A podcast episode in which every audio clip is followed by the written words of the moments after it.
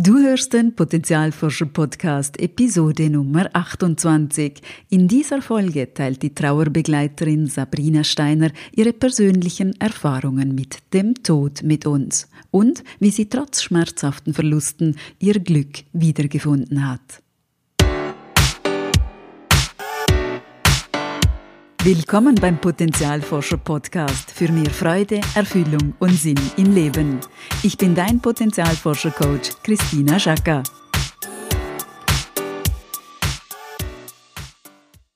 Ich freue mich sehr, heute Sabrina Steiner als Gast im Potenzialforscher Podcast zu begrüßen. Als Trauerbegleiterin und Coach unterstützt sie Menschen, ihren Verlust zu bewältigen, die Chancen darin zu erkennen und sich voller Kraft neu auszurichten. Herzlich willkommen, Sabrina. Schön, dass du da bist. Danke dir. Sabrina, ich habe dich ja kennengelernt als eine, ich sage jetzt mal, lebensfrohe, kreative und äh, offene Persönlichkeit. Wie kommt es, dass du dich für die Tätigkeit als Trauerbegleiterin, aber auch als Coach entschieden hast?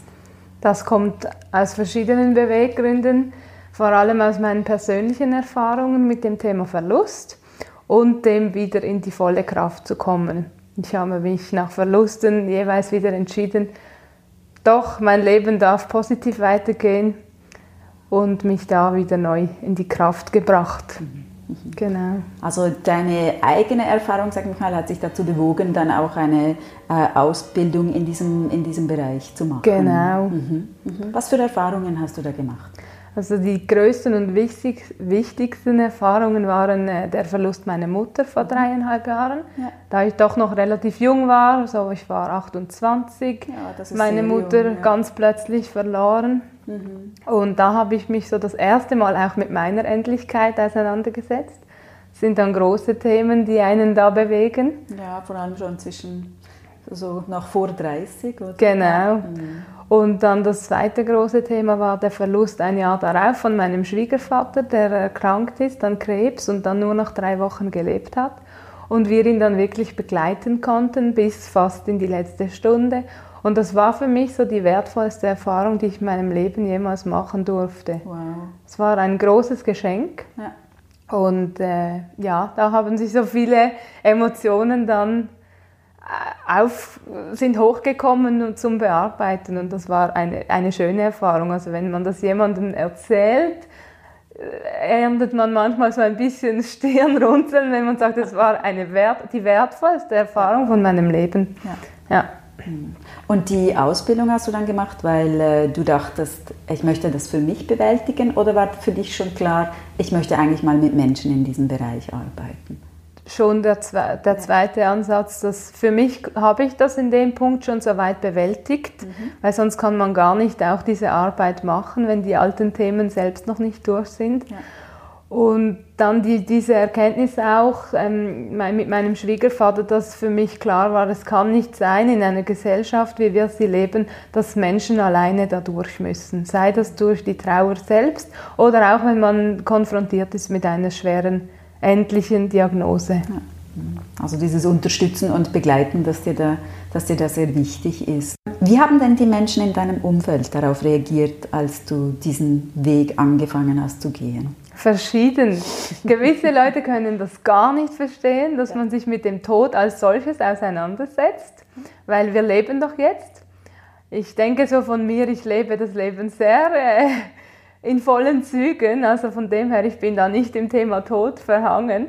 Aber das war dann so ein bisschen manchmal. Und andere haben gesagt, ja, wenn das jemand kann, sich diesem schweren Thema zu stellen, dann bist es schon du. Mhm. Auch durch die Erfahrungen, die du machen konntest und ja. durftest auch. Ja. Mhm. Okay.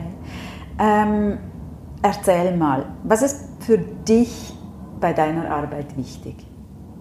Für mich wichtig ist Vertrauen. Mhm dass wirklich so der geschützte Bereich ist, das nicht gewertet wird. Mhm. Dass es keine, so muss man trauern, solange geht das jetzt Regeln der Gesellschaft äh, leben muss. Mhm. Das ist für mich das Wichtigste. Okay. Es gibt ja den Verluste, verschiedene Verluste, die wir erleiden können. Also das eine ist natürlich, äh, das ist bestimmt für uns alle auch ganz, äh, ganz eine schwierige Situation, wenn es Menschen sind, die, die wir lieben, die uns nahestehen, die wir verlieren. Aber es gibt ja auch andere Formen von Verlusten. Ich sage jetzt mal einen Jobverlust oder vielleicht ähm, einen Identitätsverlust oder ja, einen Rollenverlust. Ähm, gibt es da Unterschiede, wie man dann in deiner Arbeit an diese Themen herangeht? Oder ähm, ja, ist es so die, die Art und Weise, ich sage jetzt mal, dieselbe? Ja, der Unterschied ist die Person, wie sie damit umgeht. Okay. Aber jeder Verlust wiegt so schwer wie das Gewicht, was, ihr, was dem Verlust beigemessen wird. Ja. Also ich mach da, kann da auch, will da keinen Unterschied machen. Ist es jetzt schlimmer, eine geliebte Person zu verlieren oder ein Haustier oder eben den Job oder das kann schon bei auch Konsumgütern wie einem Auto oder einem Statusverlust sein, dass da die gleichen Themen hochkommen und die gleichen Phasen durchlebt werden von der Trauerarbeit her dann. Und wichtig finde ich, dass man dem Gewicht beiwiegt, aber nicht den Alltag dadurch dominieren lässt. Was ist für dich am wichtigsten, wenn jemand einen Verlust erleidet, wenn du mit ihm zusammenarbeitest? Das Verständnis für jegliche Situationen und Gefühlsausbrüche, dass man einfach so sein kann, wie man sich jetzt fühlt. Dass man an der Hand genommen wird, dass jemand hier ist, aber man nichts muss. Ich glaube, du kannst ja nicht sagen, dass das eigentlich immer schon dein Berufsziel war, oder? Oder deine, deine Berufung so von, von früh an? Oder hattest du schon andere Berührungspunkte mit diesem Thema in deinem Leben vorher? Mit dem Thema mit vom Begleiten? Ja, von Trauerbegleitung oder vielleicht auch als Coach. Ich meine, du arbeitest ja auch als Coach. Also mit dem Thema Trauerbegleitung durch meinen ersten erlernten Beruf in der Apotheke habe ich gearbeitet. Da mhm. hat man natürlich immer, immer wieder die Berührung mit einer Person, die man auch kannte, vielleicht persönlich, die dann verstirbt und die Angehörigen kommen, erste Anlaufstelle in die Apotheke. Mhm. Da hat man eine wichtige Arbeit. Mhm. Man ist dann, wenn man sehr jung ist, vielleicht auch teilweise noch überfordert, aber wird dann so herangeführt, sich den Gefühlen zu stellen. Und im Thema Coaching arbeite ich schon seit längerer Zeit mit den Bachblüten, wo ich auch schon in Basel eine Praxis geführt habe und da mit Klienten gearbeitet habe im Bereich Coaching. Aber ich sehe, du bist ja sehr vielfältig äh, unterwegs, ganz toll. Ähm, was treibt dich persönlich an? Was ist so deine Passion oder auch deine Mission? Meine Mission für mich ist die Gesellschaft, wie wir leben, wieder ein bisschen näher zu bringen aneinander. Weniger zu werten über andere Menschen und einfach füreinander da zu sein. Das ist so mein Hauptantrieb und einander Gutes zu tun füreinander da zu sein, das ist ja gar nicht äh, ein großes Thema. Wir haben ja im Moment beim Potenzialforscher-Podcast ähm, das Thema Glück oder ich sage jetzt mal Zufriedenheit, Happiness. Ähm, was bedeutet für dich persönlich Glück oder Zufriedenheit? Das kann ich jetzt nicht so festmachen. Das ist wirklich so ein Gefühl, das dann einfach da ist, wo ich einfach so von innen heraus glücklich bin. Und ich denke, ich habe das für mich so überlegt beim Her bei der Herfahrt, was ist für mich Glück und wie kann ich glücklich sein? Und bin dann so auf die Erkenntnis gekommen, ich habe mich dazu entschieden, glücklich zu sein. Es war eine bewusste Entscheidung, die ich jeden Tag auch wieder neu treffe, bereits beim Aufstehen. Da kommt natürlich meine nächste Frage. Kann man denn nach einem Verlust, ich meine, du hast deine Mutter wirklich sehr früh verloren, kann man nach so einem Verlust wieder genau gleich glücklich sein wie vorher oder verändert sich da was? Für mich hat sich viel verändert, aber nicht zum Negativen, sondern im Gegenteil, ich fühle mich glücklicher als vorher. Mhm. Klar bin ich immer mal wieder traurig und klar fehlt sie mir. Mhm. Ich habe einen Weg gefunden, damit umzugehen. Und für mich mit dem Thema Endlichkeit, dass ich weiß, ich habe nicht einfach unbeschränkt Zeit zur Verfügung auf dieser Welt. Was danach kommt, weiß ich persönlich nicht. da ist es wirklich für mich so, dass ich mich bewusster entscheide, jetzt das Leben in vollen Zügen zu genießen, weil ich weiß, es kann sehr früh vorbei sein. Zum einen, weil ich will, dass meine Mutter auch, wo sie auch immer ist, schauen kann, ob ich glücklich bin, weil ich denke mir, das ist das höchste Ziel von Eltern, ihre mhm. Kinder glücklich zu sehen. Und weil es einfach schön ist, das Leben. Genau. Was war so bis jetzt für dich ich sage jetzt, neben den Verlusten, die, die du erlitten hast, was waren so die schwierigsten Hürden jetzt auf deinem Weg auch in die Selbstständigkeit oder auf dem Weg ähm, deiner Berufung?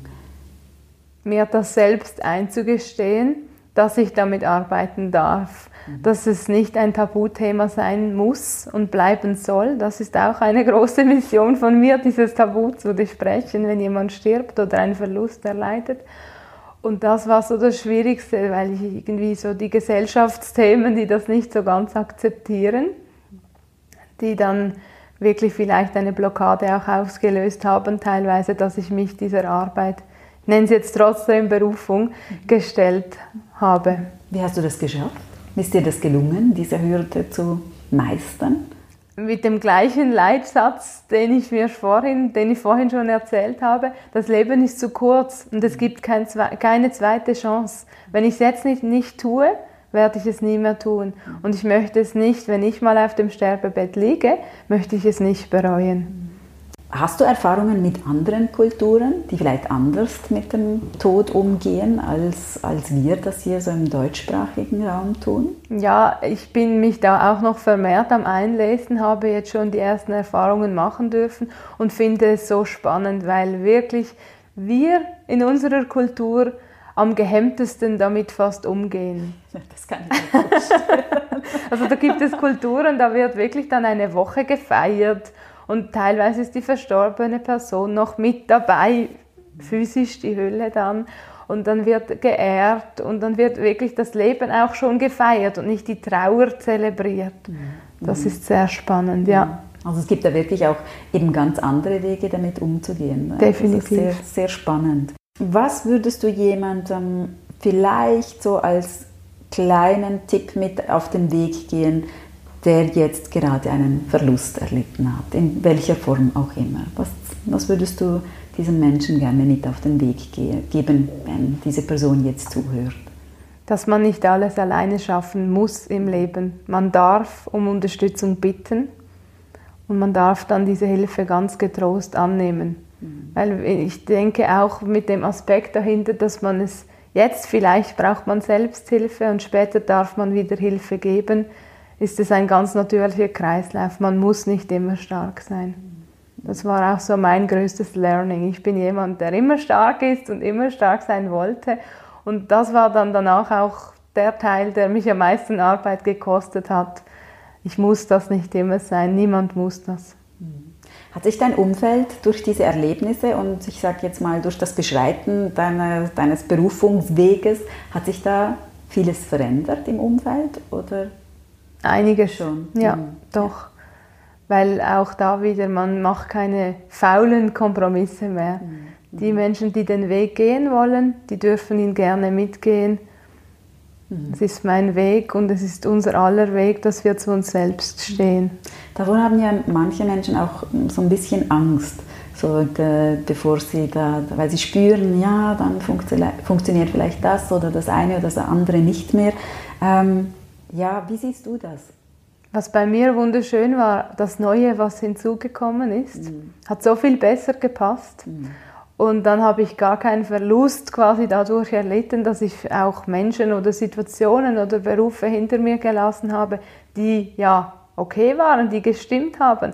Das, was jetzt da ist und in mein Leben kommt, ist so viel unvorstellbarer und schöner als alles, was vorher war. So. Das ist so die Bestärkung, die ich mitgeben kann. Hm. Was denkst du sind deine Stärken? Bei Potenzialforscher sind die Stärken immer so ein bisschen ein wichtiges Thema. Und äh, ja, was hast du für Stärken? Es ist nicht eine oder zwei, die du sagst, das ist so, ja, die mag ich an mir, diese Stärke. Was ich mag an mir, ist, dass ich offen auf Menschen zugehen kann mhm. und den Kontakt finden kann, dass ich zuhören kann und eine Stärke von mir, die ist jedoch erarbeitet, nicht zu werten. genau. Und Dauerarbeit. genau, ich glaube von uns allen. Oh, Dauerarbeit. ja, okay. Das ist sicher, also dass ich Menschen einfach liebe. Mhm. Und die Arbeit mit Menschen, das ist eine Stärke. Und sonst, was du eingangs schon erwähnt hast, ich bin kreativ. Mhm. Das heißt auch, es gibt immer wieder Lösungen für Themen, die im ersten Moment unlösbar scheinen. Das ist so eine Stärke von mir. Ich krieche dann einmal um die Ecke und schaue, was dort sein könnte. Sehr gut. Also das, das äh, äh, hält dich nicht davon ab, sondern spornt dich eigentlich so fast ein bisschen, fast ein bisschen an. Genau. Wenn du auf deinen Weg zurückschaust, wer hat dich inspiriert oder vielleicht eben auch angeschubst in gewissen Momenten? Es gibt eine Person, beziehungsweise es gab sie, sie ist leider auch nicht mehr unter uns. Das war dann aber der Schubs, den ich wohl noch gebraucht habe. Sie hat immer mich angespornt, auch zu mir zu stehen und auch wirklich offen zu sein für alles, was es da so gibt auf der Welt. Es war eine gute Freundin von mir, die auch mit Bachblüten gearbeitet hat und auch in der Apotheke gearbeitet hat. Wir hatten viele Parallelen. Und Schön. jetzt, wo sie verstorben ist, leider letztes Jahr, habe ich gewusst, ich mache jetzt das und wenn ich es im ersten Moment nur für sie mache. Schön. Also das hat dir wie so einen Schub gegeben, ja. da auch dran zu bleiben. Mhm. Mhm. Du arbeitest ja ähm, als Coach, aber auch als Trauerbegleiterin mit Menschen. Ähm, und es geht ja auch darum, dass diese Menschen wieder ihren Weg zu sich selbst und zum Leben ähm, wieder zurückfinden. Welche Erfahrungen machst du da mit dem Potenzial, sage ich jetzt mal, oder ähm, mit den Stärken von den Menschen? Dass die Stärke von den Menschen wirklich in ihnen schon vorhanden ist und wenn diese Erkenntnis durchgedrungen ist in der Arbeit, dann ist das wirklich alles möglich und es ist einfach dann. Und das ist so die größte Erkenntnis. Wenn jemand kommt, ist alles schwer und nichts scheint mehr möglich. Und die, das Ziel von der Arbeit ist dann wirklich das zu drehen, dass man mit, quasi bildlich gesprochen mit dem Spiegel in sich selbst reinschauen kann, die Stärken erkennt und was noch wichtiger ist, dann auch glaubt an die Stärken und sie dann wirklich in den Alltag integrieren kann und für sich nutzen. Wie kannst du das fördern, dass die Menschen auch daran glauben? Weil manchmal in dem Moment, wenn wir die Stärken spüren, finden wir, ja klar. Und dann haben wir vielleicht im nächsten Moment den Zugang nicht mehr so ganz dazu. Wie, wie gehst du da mit den Menschen vor? Also ich persönlich finde es wichtig, die Person immer wieder auf ihre Stärken hinzuweisen mhm. und auch wirklich konkrete Themen aufzuzeigen, wo die Stärke bereits gefruchtet hat mhm. und so wirklich den Weg zu begleiten, das auch festzuhalten, dass man dann vielleicht nach ein paar Wochen sehen kann, da warst du mal, da bist du heute, schau mal, was du erreicht hast. Mhm. Weil der Mensch dazu neigt, die Stärken zu erkennen, sie für sich zu nutzen und dann nicht mehr daran zu denken, wie es nur schon vor einigen Monaten war. Dass sich da eigentlich schon ganz viel verändert hat. Genau. Mhm. Wenn du einen Wunsch frei hättest, welche Fähigkeit oder Stärke hättest du denn gerne? Das wäre wirklich so die Stärke, das Tabuthema Tod als Nicht-Tabuthema in die Gesellschaft zu so, bringen. So zu zaubern. Um genau. Zu zaubern. naja, du bist ja jetzt so quasi der Zauberstab mit, mit, deiner Arbeit. Vielleicht noch zum Schluss, wo ähm, können dich jetzt die Zuhörerinnen und Zuhörer ähm, finden, wenn sie gerne Kontakt mit dir aufnehmen oder ja, wo bist du, wo bist du präsent? Hauptsächlich auf meiner Internetseite mhm. www.sabrinasteiner.com und sonst natürlich auch auf den sozialen Medien, hauptsächlich auf Facebook. Das Einfachste ist jedoch per Mail. Hm, okay. Äh, möchtest du noch was anfügen oder irgendwie, was für dich wichtig ist jetzt zum Abschluss unseres Gesprächs? Ich möchte mich sehr gerne bei dir bedanken für diese Möglichkeit, das Tabuthema zu enttabuisieren in meinem Potenzialforscher-Podcast. Vielen Dank. Ja, ich danke dir. Es war ein sehr schönes Gespräch. Vielen Dank, Sabrina. Danke. Was für ein schöner Abschluss zum Themenschwerpunkt Glück und Happiness. In den nächsten Folgen wird es um das Thema Perfektionismus gehen. Wie immer gibt es Forschungsnews, praktische Tipps und interessante Interviews. In meiner Facebook-Gruppe Potenzialforscher Community bekommst du zusätzliche Inspirationen und Inputs. Werde doch du auch Mitglied in dieser noch exklusiven Gruppe. Ich freue mich auf dich. Und denk daran, wenn wir unser Potenzial in die Welt tragen, dann ist es Magie. Etwas in uns leuchtet besonders hell.